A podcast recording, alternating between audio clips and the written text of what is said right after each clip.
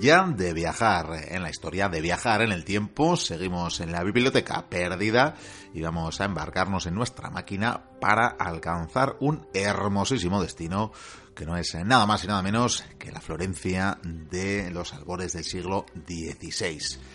Tiempo de grandes eh, personajes, tiempo de grandes artistas y tiempo de unas eh, calles, como digo, hermosas que estoy recorriendo ahora mismo ya, una vez he aparcado la máquina, gracias a Gizmo, que últimamente le metamos poco, se me queja, es normal, se me queja, es normal, porque su trabajo con la máquina es fundamental, ¿eh? es el técnico, está ahí llave inglesa en mano, y bueno, no lo hace tan mal.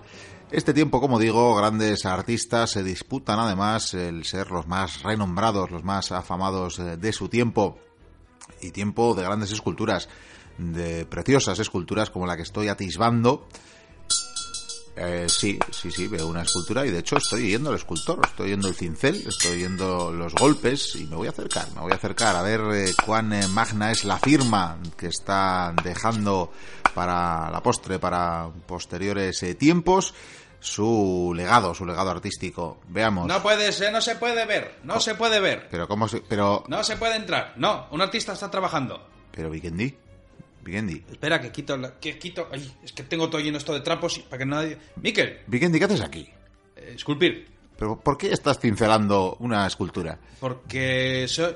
Primero porque soy de Bilbao. Ah, ya, bueno. Claro. Y los de Bilbao esculpen donde quieren. Sí, sí, efectivamente. Sí. Eh, luego por un pique que tengo y luego porque soy un artista. Tengo manos de artista. Ya, ya, seguro. Sí, sí. No, no eras legionario. También, No eras por eso estoy en Italia. No eras prefecto de Eh, pretor. tam- También. También, Tengo, muchos roles. Sí, ya veo, ya, ya, Tengo ya muchos veo. relojes también, roles también. Sí, deberías eh, tapártelo para que Verás, no... Es que esto es una historia compleja. Compleja. Sí, verás, es que dijeron que había que hacer algo para embellecer. En un principio iba a ser la catedral eh, de, de Florencia y decidieron, pues, eh, elegir a un artista para que hiciera algo magnífico. Y a esto, pues, que iban a construir una estatua muy grande. Y, y vino Miguel Ángel y dijo: Yo la construyo de más de 5 metros. Y esto que yo lo oí, Sí. por- porque yo había venido a por cochinos. Claro, el David, quizás, me imagino. Sí, iba a construir el David. Y yo que estaba aquí, pues, a, a los cochinos, pues, estoy montando un negocio. De cochinos. Sí, no, un circo de, Bueno, es una larga historia también eso. Y yo dije, ¿eh? Yo te la construyo de 10 metros. De 10 metros. De 10 metros. Por eso puedes ver que está completamente tapada para que nadie lo vea. Sí, que eres bilbaíno, sí. Sí, sí, y sí. él lleva muchos meses. Yo, por suerte, ya, ya está casi terminada. ¿La tienes ya? Tres días. Sí, pero va a ser más hermoso que el David. Infinitamente más hermoso. Va a ser el cuerpo perfecto. Perfecto. Va a ser, eh, ¿cómo decir? El símbolo de la humanidad, de la belleza, del renacimiento, del todo. Y que sea un Apolo, Eh, Pues también, también. También, Es, qué- es qué que maravilla. va- vas, a, vas a alucinar. Sí, sí, no lo dudo. O sea, me la vas a y- enseñar luego, ¿no? Lo- Luego te la voy a enseñar. Y Miguel Ángel se va a morir de envidia. Pero, a ver, Miguel Ángel, un Sí. personaje maravilloso, maravilloso. Sí, es, es maravilloso. artista, Sí, sí. y tú compitiendo con él. Sí, sí, sí. Lo que pasa que, bueno, tenemos vidas muy diferentes. Ya, ya Con me los imagino. cochinos, él, pues... eh, ¿Qué te parece si te cuento la historia? Ah, bueno, me parece muy Mira, bien. ahora que estamos hablando de, de Miguel Ángel y tal... Ya y- que estoy aquí, pues- Sí, ya sabes que siempre que me encuentras te cuento una historia. Sí, sí, sí, sí, menos mal que siempre llevo alcohol. Vamos a echar un chorrito aquí. Dale, dale, dale, Las petacas. Ah, que- que- Ahí, que- perfecto, perfecto. Muy Menos bien. mal que siempre llevas un micrófono eh, al Sí. cuello, porque si no nadie se enteraría de estas cosas. Sí, eso también.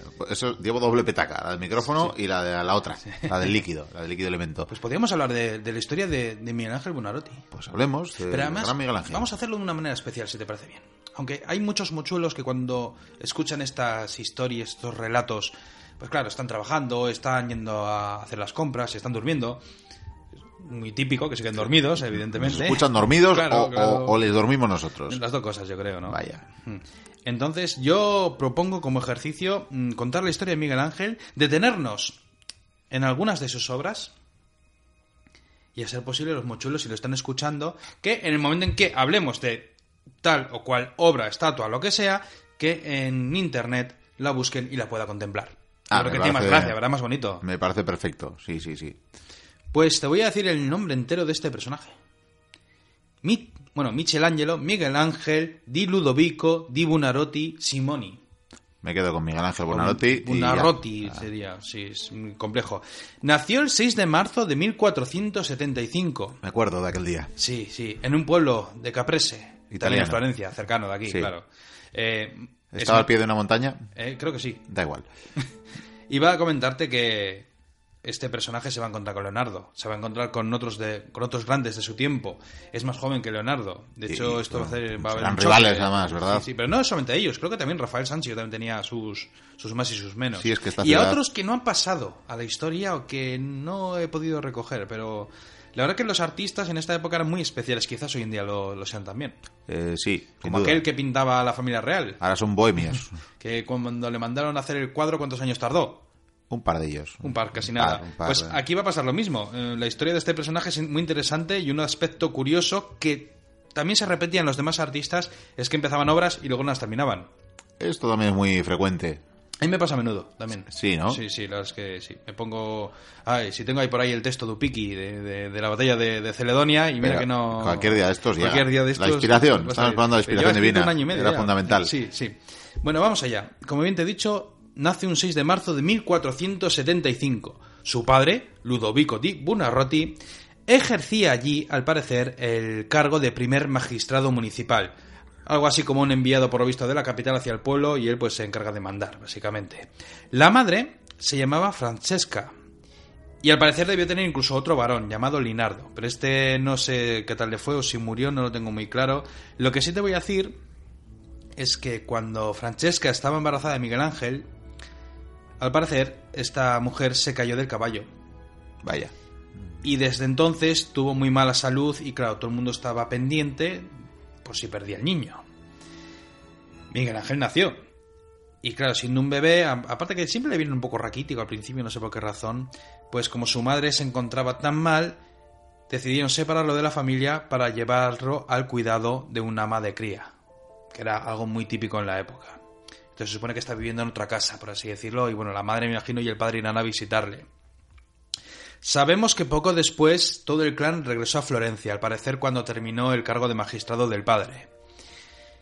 Y tras buscar una nueva ama de cría, porque no podía tener a la misma del otro pueblo, Miguel Ángel terminó en una pequeña villa cercana llamada Setigano o Setignano, no estoy muy seguro de cómo se dice, que al parecer era una zona de montañas muy famosa, como no, por sus canteras. Claro. Importante el material. Claro. Y Miguel Ángel, desde muy joven, desde niño, pues está viendo a esos hombres fuertes, aguerridos, esos italianos machotes, que están irrompiendo piedras, sacando esos bloques para que los artistas creasen esas maravillas. Porque estamos hablando de la, la edad dorada, la época de oro. La Renaissance.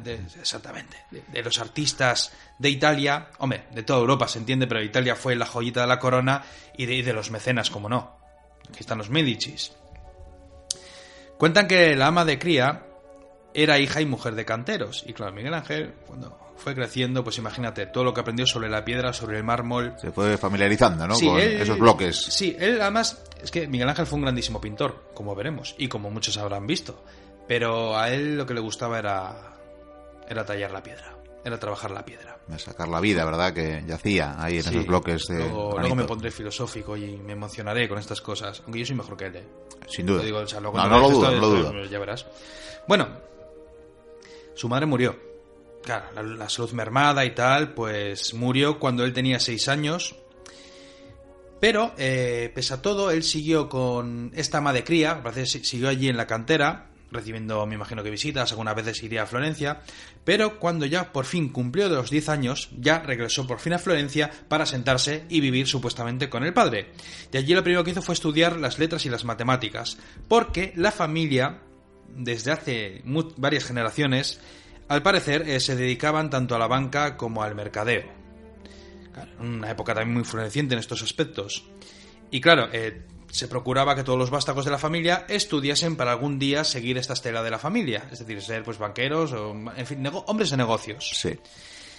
Iba a decir también que, bueno, Miguel Ángel en- a todo esto pues eh, tiene más hermanos, o sea, nacieron otro- otros jóvenes en la familia, pero bueno, él siempre estuvo separado, casualidades de la vida.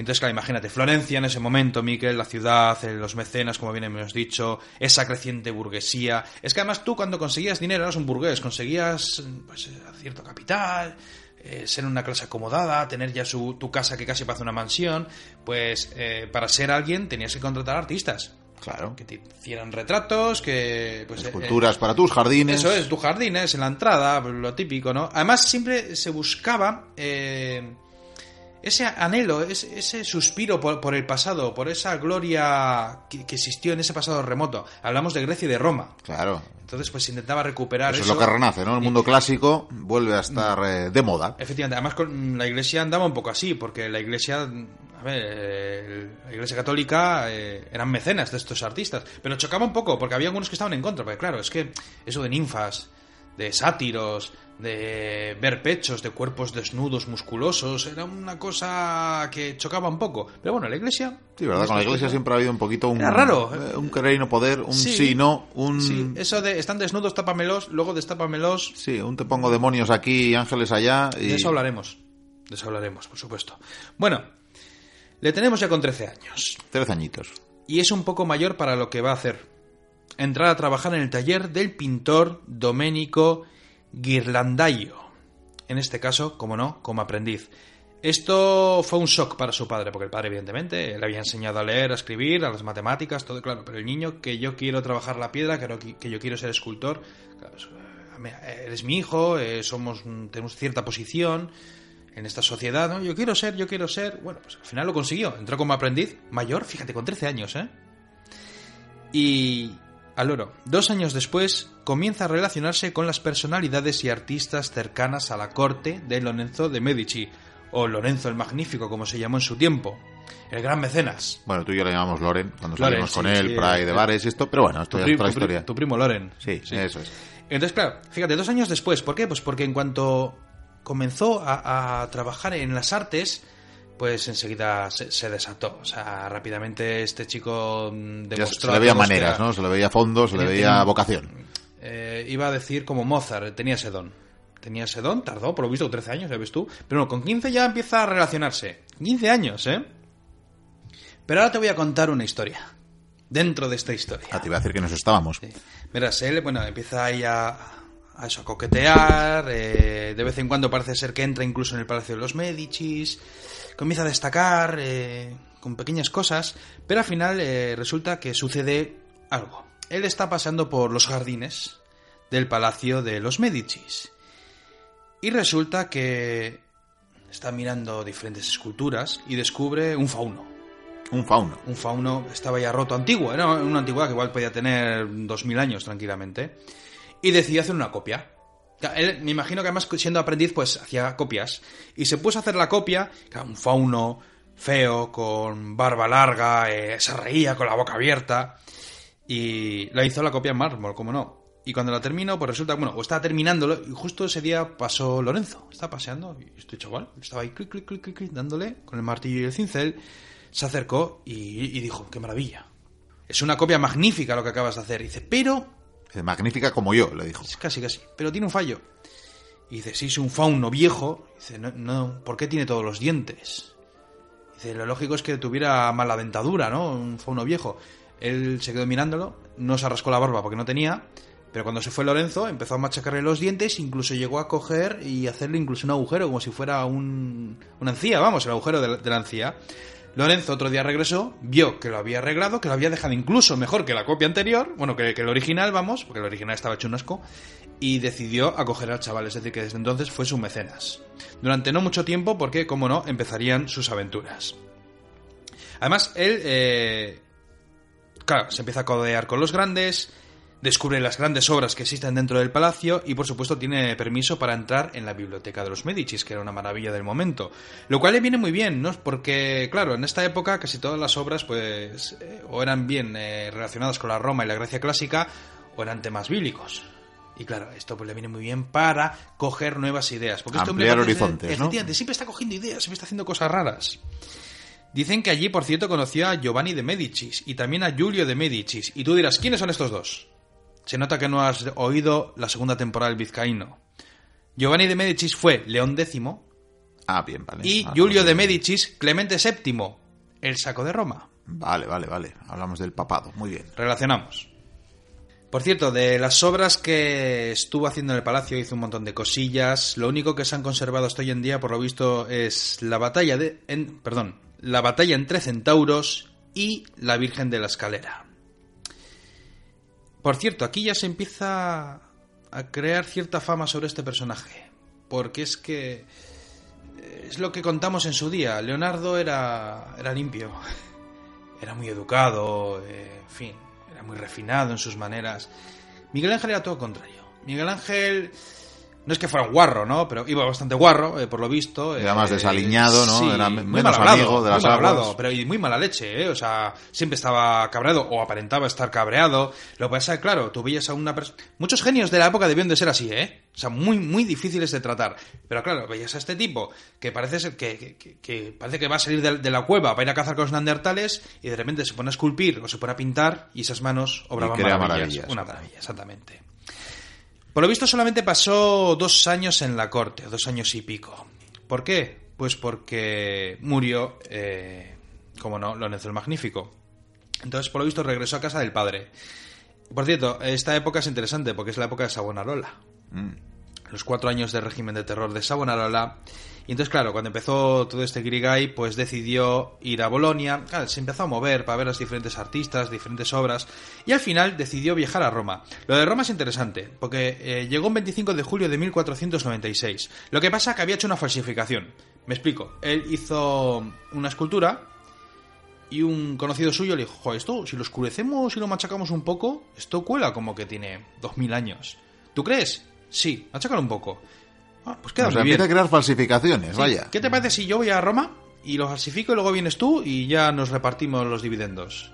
Y efectivamente fue, se vendió la obra y cuando llegó Miguel Ángel, pues mm, no sé si le cayó algo de dinero, pero se enfadó mucho. Se enfadó muchísimo. Por cierto, por esta época ya tenía 21 años. Sin embargo, traía consigo una fama creciente. ¿Y barba? Eh, sí, no, unas barbas terribles. por Pues visto. digo, ya con Es 21. que yo tengo la imagen de Charlon Heston en la peli de Tormento y Éxtasis, una peli muy recomendable, por cierto, antigua, pero es la historia de cuando Miguel Ángel pintó la Capilla Sistina. Ya. Está- está- estuvo muy bien, lo que pasa es que la vi hace como 20 años. Bueno, allí conoce a un cardenal, un cardenal francés que, que le quiere a su lado, por varias razones, porque sabe que es un gran artista, es joven, es una nueva promesa, y quería encargarle una escultura, una escultura para regalársela al Papa. Le pidió que mm, labrase, que hiciera, que, perfilase una piedad, es decir, la piedad. Una obra que se utiliza... Había mucho en Francia, sin embargo en Italia parece ser que no se llevaba tanto la piedad. La piedad es la imagen de la Virgen sosteniendo a su hijo muerto entre los brazos. Imagen típica, ¿no? Aquí yo le diría a los mochuelos que pongan Miguel Ángel y pongan la piedad. Ahí, podéis pausar incluso el audio. Si queréis. Maravillas de la modernidad. Sí, o sea, yo, yo lo vi en directo con el señor Senderos en uno de nuestros viajes. Yo también, pero no con vosotros. Y bueno, iba a ser un regalo del cardenal para el Papa, de este cardenal francés, que además creo que era un ministro. Miguel Ángel lo cambió todo. De- empezó a esculpirla y cuando la enseñó todos se quedaron alucinados. Porque, pues eso, eh, la típica escena de, la Virgen mayor llorando desgarrada con su hijo en brazos lleno de sangre, era la típica escena.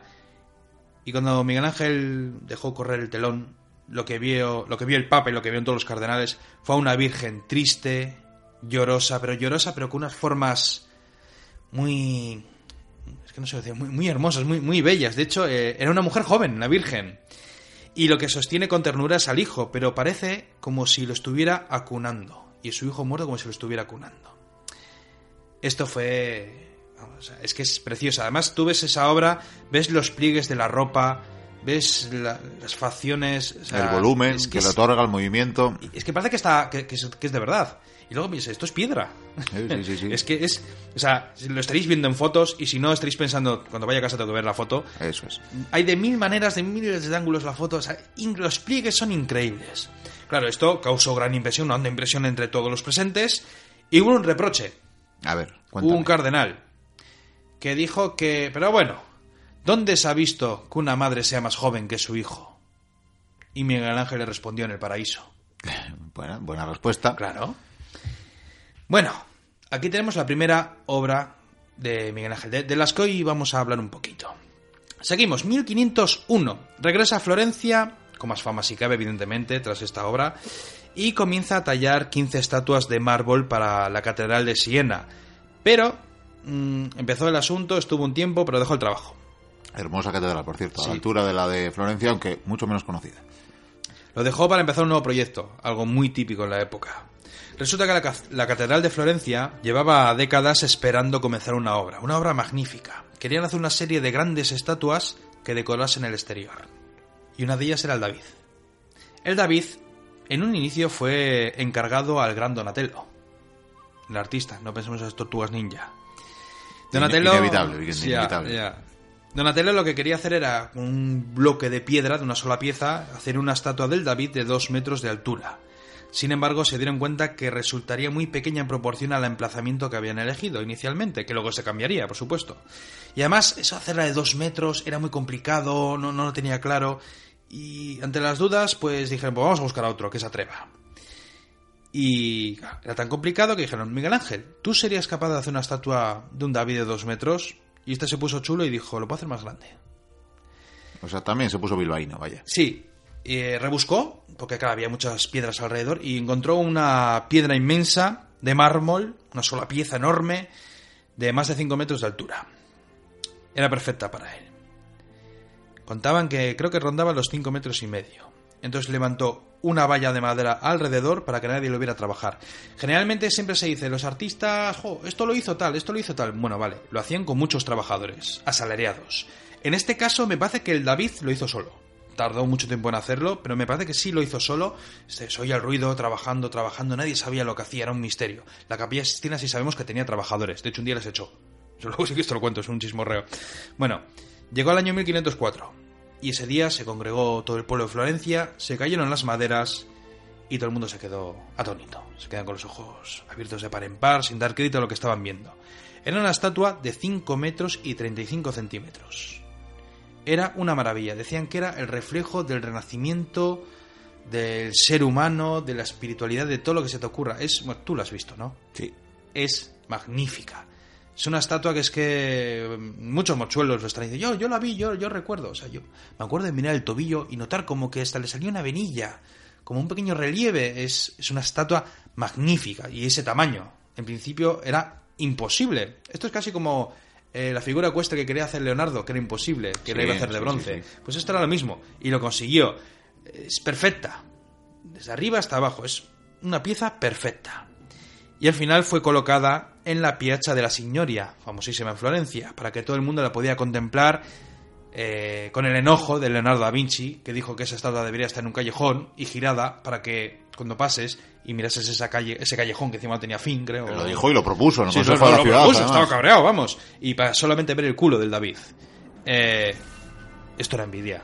Sí, o sea, envidia sana porque, a ver, me cuesta creer que estos dos...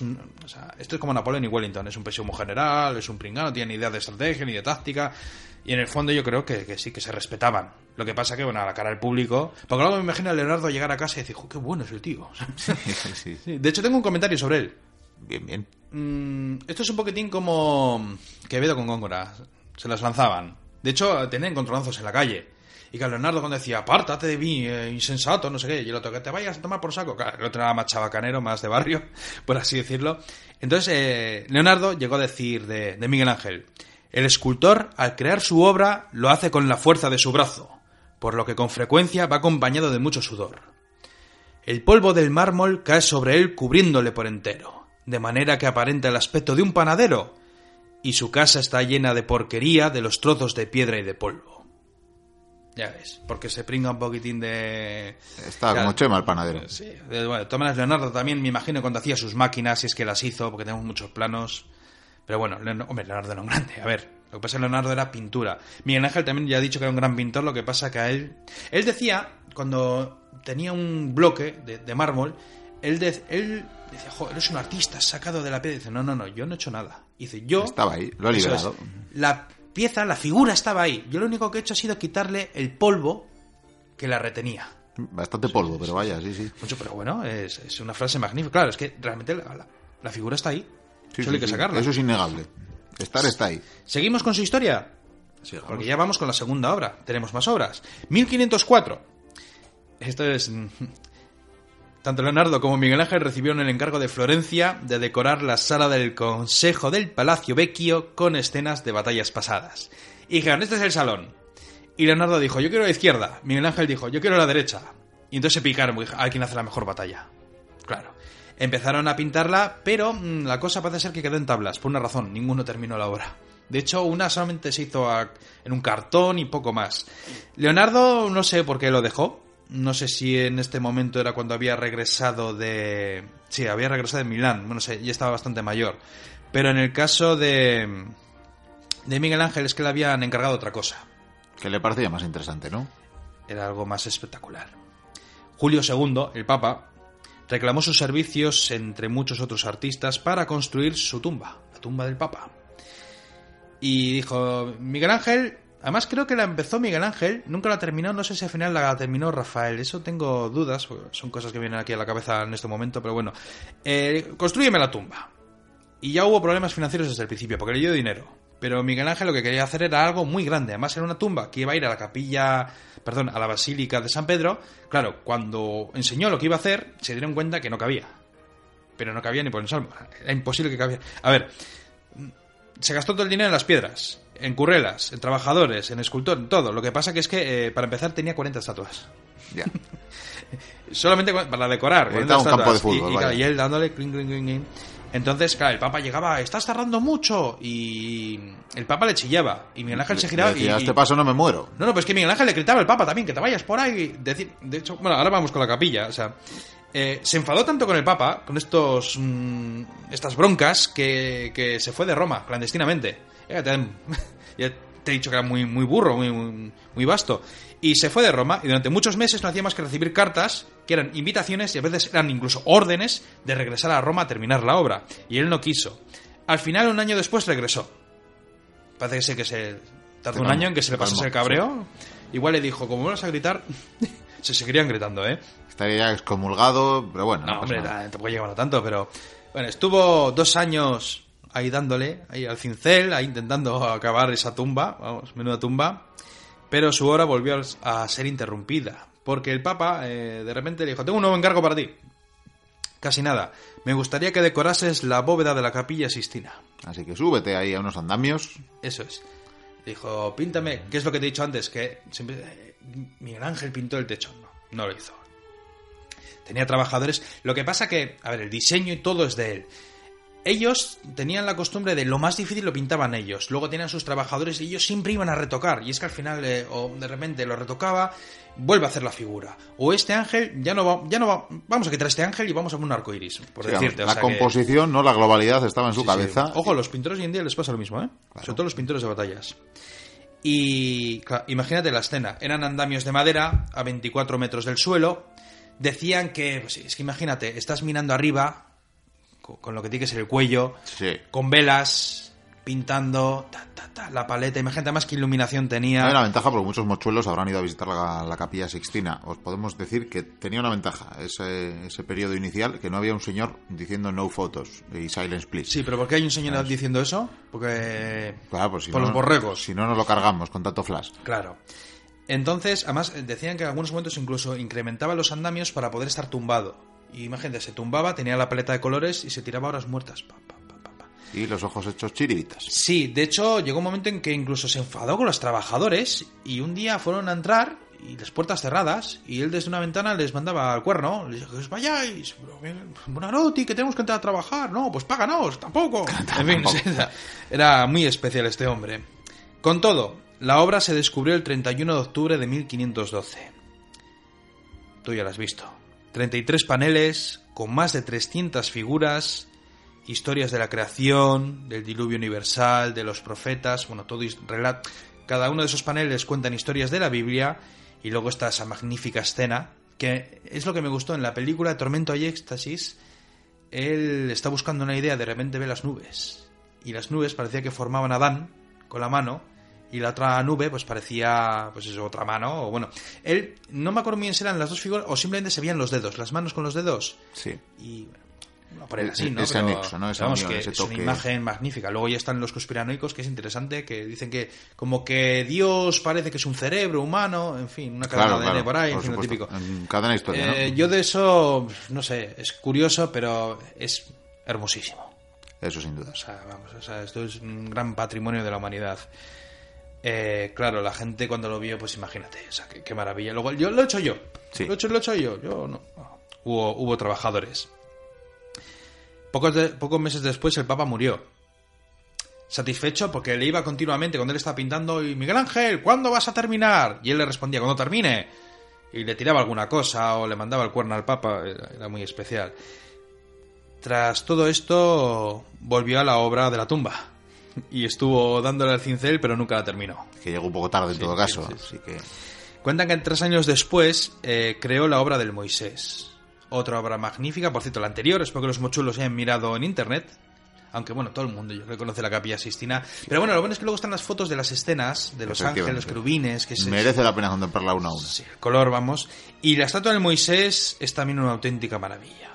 O sea, es un show. De hecho, él, cuando estaba terminando de darle, pa, pa, pa, había gente alrededor, ¿no? Y la terminó. Y miró la estatua. Y la gente hizo comentarios y dice, parece que va a hablar. Y cuentan que en ese momento él cogió el mazo y le pegó un golpe en la rodilla al Moisés de mármol y le gritó, habla. Porque pensaba que había creado una obra que, que- que podía hablar, como que, tu- que tenía vida. O sea, y le gritó, habla. O, sea, bueno, o eso se estaba volviendo un poco loco, no sé, pero... Desde Sí. luego es una escena... O llevaba la habla. también. En fin, está chulo. El Moisés, también Por hay si que las verlo. dudas, no hablo, ¿eh? Nadie crea que no, no hablo la estatua. Ya para terminar con su historia te diré que siguió con muchos trabajos, la mayoría no los terminó. Al final se instaló en Roma, por lo visto tras la muerte del padre, a partir de 1534 eh, se quedó ya allí a vivir. Cuentan que ese mismo año Pablo III le instó a pintar un mural, un mural con el tema El juicio final. Vamos, importantísimo. Sí, sí, sí. ¿Y el que hizo? Pues se leyó una y otra vez el Apocalipsis de San Juan, que ya hemos hablado de él. Sí. O sea, la gente se hace una idea. Y se tiró siete años. Nada más y nada menos. Siete años. Aquí quizás lo hizo solo con algún crío que de aprendiz, ¿no? ¿no? No estoy muy seguro. Y el resultado, como te puedes imaginar, fue tremendo. Cuando se cayeron las cortinas o lo que tuvieran, estaba el Papa con los cardenales y la primera acción del momento, el Papa cayó de rodillas, estasiado, pero, o sea, bueno, estasiado y temeroso. O sea, estaba... Se santiguó 13 veces. Sí, sí, sí, se puso a rezar, eh, pidió la salvación, porque claro, cuando vio esa escena, él pensó, va a ser así. Y dijo, Dios mío, Dios mío, Dios, La sálvanos, que se nos viene encima. sálvanos". Sí, Lo que se nos viene encima. Otros, por el contrario, se enfadaron. Hubo discrepancias ante la obra, por una razón. Había gente desnuda. Ya. Había gente, por cierto, años Bueno, después... la Capilla Sistina también. También, pero bueno, taparon los de la capilla Eso y es. taparon también los cuerpos de, de esto. Es lo que te he dicho antes, eh, que, que la iglesia, algunos estaban a favor y en contra de los desnudos, de, en fin, de esta nueva corriente. No, no pillaban lo de la expresión como Dios lo trajo al mundo. No, bueno, de todas maneras, luego las pinturas, cuando les pusieron togas para taparles, luego las volvieron a quitar. No sé si en esta obra, en la capilla, que yo sepa, sí. Por último, Miquel en 1546 se encargó de los trabajos de la Basílica de San Pedro, de la arquitectura. y solamente le dio tiempo a terminar la cúpula. ¿Se murió? No, lo que pasa que es que mm, estaba medio ciego. Tendría más achaques, mm, por lo que sé, no sé qué achaques, bueno, achaques de, de su edad lógicos, pero bueno, estaba medio ciego, por decir casi ciego del todo. Y entonces, ¿qué hizo? Estando medio ciego, pues se dedicó, eh, hasta que se murió, a seguir haciendo pequeñas obras. Algunas sin finalizar de esas obras que tenía. Y que yo me imaginaba este personaje y digo, es que este hombre, yo creo que casi no veía nada, pero palpando la piedra, yo creo que podía seguir. O sea, que no, no necesitaba ojos pa- realmente para, para continuar las obras. De hecho, cuentan que antes de morir estaba esculpiendo una segunda piedad y nunca la llegó a terminar. ¿Por qué? Porque murió con 88 años y eso sí que es una gran proeza en su tiempo. Ciertamente, ciertamente. Aquí termino con su historia. ¿Te ha gustado? Me ha gustado, me ha gustado, por supuesto. Es que últimamente estamos muy de batallas, ¿verdad? Estamos muy guerreros, muy guerreros. Había que traer algún artista, Claro. Alguien que y- pueda ofrecer otro panorama de la historia, que no, to- no todo han sido batallas, Ah, casi ni- todo. Ni mucho pero menos. no todo. Estoy no seguro todo. que a los mochulos les gusta el arte, hombre. Efectivamente, como les va a gustar a los presentes en esta plaza, Sí, sí, esta se- obra se- Se magnífica. están ahí congregando ya todos. que vas a ¿eh? mostrarles, están expectantes. Estoy nervioso, aunque sé que es una maravilla. ¿Sí, ¿Cuántos metros decías esto? Más de, más de 10. O sea, el David 5.35, el Sí. tuyo más de 10. Más de 10. 10.35 serán, claro. Sí, sí, para- en un solo bloque, ¿eh? En un solo bloque. En el, como Beldis, lo he traído de un, de un Y, vinil. y estaba Sí. todo, o sea, está, tú las, eh, le has dado vida, Absolutamente. Has quitado el polvo. Todo el polvo. O sea, la- estaba dentro Estaba de la piedra. dentro, tú lo Está- has- estaba dentro. tú lo has liberado. O sea, e- efectivamente. Y yo solo. ¿eh? Lo has sacado de su presión. Yo solo, sí. Sí. Había mucha Cual, presión, cual- de hecho. cual Han Solo en su, en su cárcel de... y, y en tres días. y en tres días, además. En tres días, sí, sí. Tres días, pero así, sin despeinarte. No, sin despeinarme. Me, me olvidé ayer de cenar. Claro, Ya. eso me dio algo más de tiempo, ¿no? A Sí, sí, una sí, orilla más, sí, sí. Bueno, yo creo que es el momento. Si te parece bien, voy a ir a, a saludar a los mecenas, a dar Saluda, la mano a- saluda, a, los cardenales y voy a quitar la cortinilla. A los Eh, dignatarios, me parece yo- muy bien. te- yo creo que va a ser maravilloso. Maravilloso, seguro. Voy- seguro allá, allá. Magnífico, va a ser como Lorenzo. Bueno, pues eh, ahí va Vikendi a saludar a los dignatarios de la ciudad eh, de, de Florencia. Y en efecto están, bueno, están expectantes, ¿eh? No sé si se fían demasiado de este nuevo artista que tan rápidamente ha trabajado, que tantas promesas de grandeza, de grandeza arquitectónica y escultural ha hecho. Y, y bueno, están dispuestos, están dispuestos a comprobar, a ver si la confianza que le han otorgado es digna, merecedora y Vikendi ya va, ya va a retirar la alta cortina que separa esta magna obra, este opus magnum de Vikendi, de los ojos del público, expectantes también, por supuesto, y libera, libera la cortina y vemos una gran escultura, desde luego es mucho más grande que el David, no hay duda de eso, es una figura, es una figura humana, es un Adonis, es un Apolo, es, es, es, eh, pero a ver, es, es Vikendi, Eh, se- o sea, se ha construido a sí mismo, se ha esculpido a sí mismo en un bloque enorme, pero claro, eh, o sea, no- tapa su desnudo algo, a ver, a ver, pero ¿qué es eso? ¿Qué es eso? ¿Es, es, es, es, es un mochuelo? Ha puesto el logo, el, el emblema del programa en, en la, en la zona genital para cubrir sus eh, vergüenzas, su desnudo.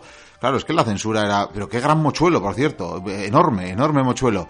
Claro, la gente no lo está entendiendo. Le parece algo... Si hubiera parecido una hoja de parra, un, no sé, algo, algo así. Algo bíblico casi. Pues sí, pero no, no, no. La gente no, no lo entiende. Un mochuelo dicen esto, esto es pecado. Esto tiene que ser pecado, esto es herejía y blasfemia. Y claro, eh, por tanto, la muchedumbre ya va hacia Vikendi, hacia el artista. Camina furiosa. No, no les ha gustado. No les ha gustado esas, esos genitales tapados tan burdamente.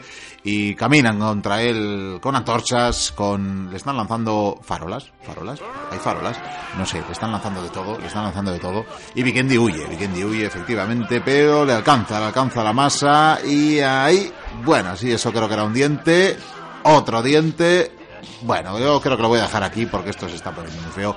Seguimos con el programa si os parece y Vikendi seguro que lo va bien.